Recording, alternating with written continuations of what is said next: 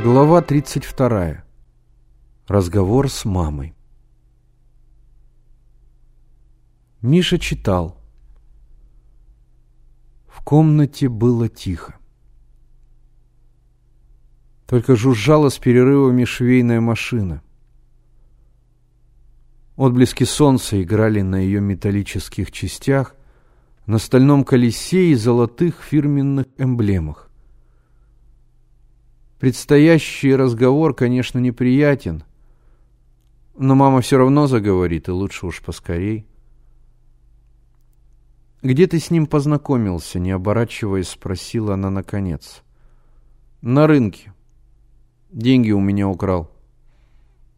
Мама остановила машину и обернулась к Мише. «Какие деньги?» «Лотерейные. Я тебе рассказывал. Мы с Шурой краски покупали». И вернул он тебе деньги. Миша усмехнулся еще бы, я его догнал.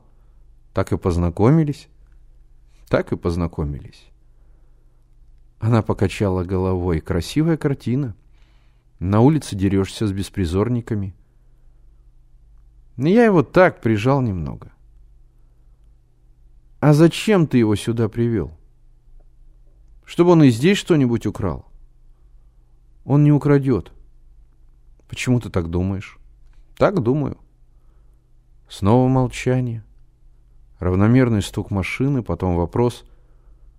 Что все-таки побудило тебя привести его сюда?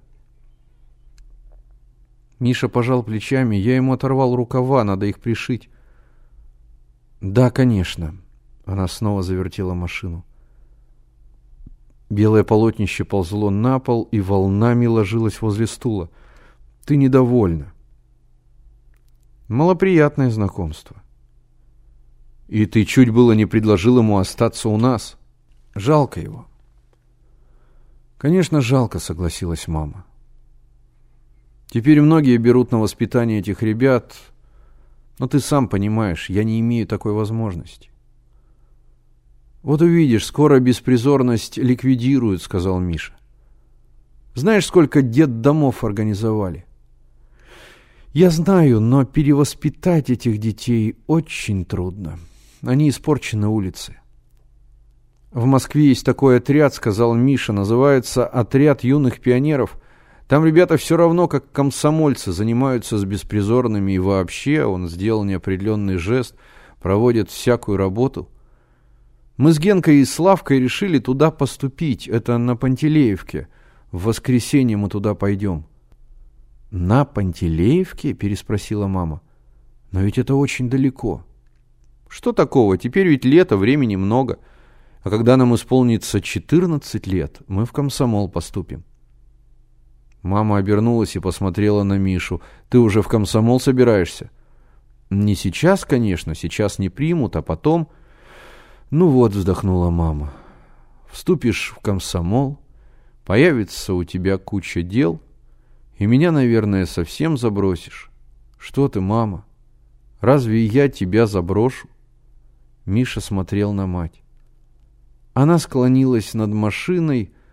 Туго закрученный узел ее каштановых волос касался зеленой блестящей кофточки с гладким воротником. Миша встал, подошел к матери, обнял, прижался щекой к ее волосам. «Ну что?» Мама опустила руки с шитьем на колени. Знаешь, мама, что мне кажется? Только ты честно ответишь, да или нет? Хорошо, отвечу. Мне кажется, что ты на меня не сердишься. Мама тихонько засмеялась, разжала его руки и поправила прическу. Не сержусь. Но все же не води сюда слишком много беспризорных.